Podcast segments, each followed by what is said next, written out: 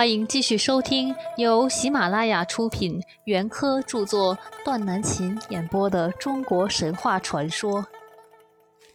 今天我将为大家演播《中国神话传说简明版》的第二章第四节——巫术。原始宗教的另一个有机组成部分是魔术，即巫术。巫术是基于相信人和自然界之中存在着一种看不见的联系和影响，个别的自然现象可能影响人，反过来也可以用种种幻想的手段去控制自发的害人的自然现象，这样一种歪曲的虚妄的信念。原始宗教的一切仪式差不多都充满着巫术的色彩。巫术适用的范围最初是人对付自然，后来便扩展为人对付人、集团对付集团、个人对付个人了。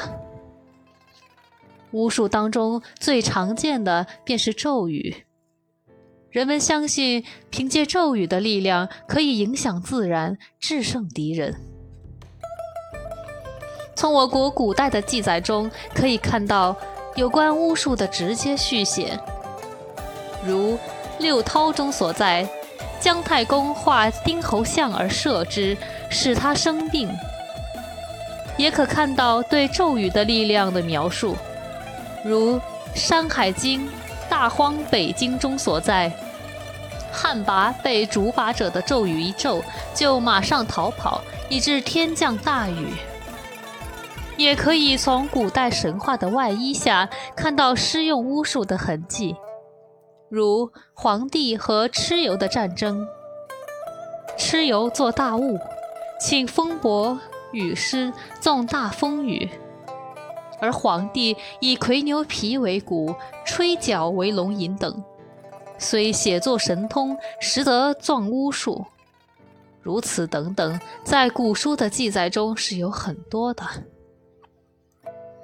总之，原始宗教发展到巫术盛行的阶段，就表明原始人虽然还是无知和软弱的，但是在他们的思想观念中，已经有了要用各种虚幻的方式，设法去控制自然、战胜敌人的愿望。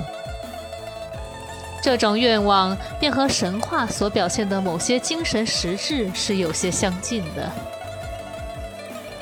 但若仔细考察起来，巫术和神话仍然是有本质上的区别的。这是因为巫术所采取的那一套根本不可能达到目的的方式，乃是彻底唯心主义的。它的产生和流行，恰恰足以说明那个时代人类的欲望。